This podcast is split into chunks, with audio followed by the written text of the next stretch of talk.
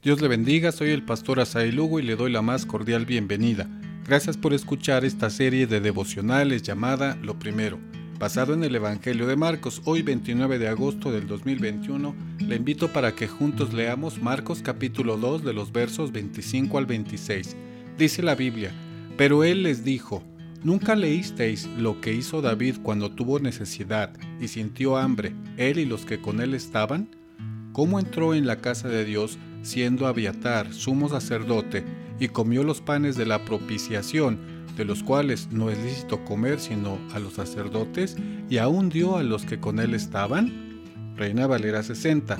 Otra versión del mismo pasaje dice, Jesús les respondió, ¿no han leído ustedes en la Biblia lo que hizo el rey David cuando Abiatar era el jefe de los sacerdotes? David y sus compañeros sufrían gran necesidad y tenían mucha hambre. Entonces David entró a la casa de Dios y comió el pan especial que solo a los sacerdotes les estaba permitido comer y lo compartió con sus compañeros. Traducción en lenguaje actual. Jesús les dice, ¿no habéis leído? Refiriéndose a la historia acerca de David. Era un pasaje conocido por los escribas y fariseos para responder a la pregunta acusatoria que ellos habían hecho. En el libro de Samuel se narra cómo estaba huyendo David de Saúl para salvar su vida.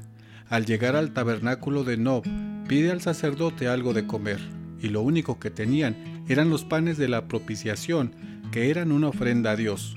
Eran doce panes que se colocaban en una mesa de oro de un metro de largo, por medio metro de ancho y medio de altura. Estaba frente al lugar santísimo. Los panes se cambiaban una vez a la semana, los que se cambiaban solo, los sacerdotes podían comerlos. David en su necesidad comió del pan junto con sus amigos. Los sacerdotes asimismo podían trabajar preparando todo para la ofrenda en día de reposo.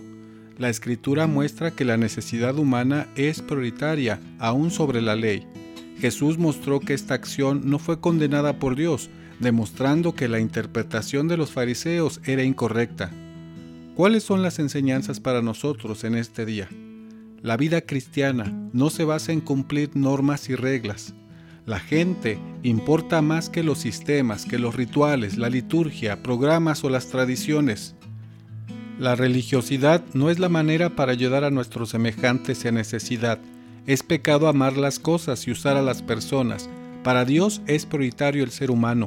Nuestra necesidad no puede ser cubierta por la religión, solo Jesús suple toda nuestra necesidad.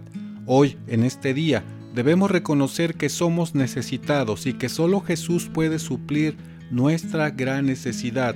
Recuerde que tenemos el privilegio de reunirnos como iglesia el día de hoy y le espero mañana para seguir reflexionando en la historia de Jesús en esta serie de devocionales llamada Lo Primero.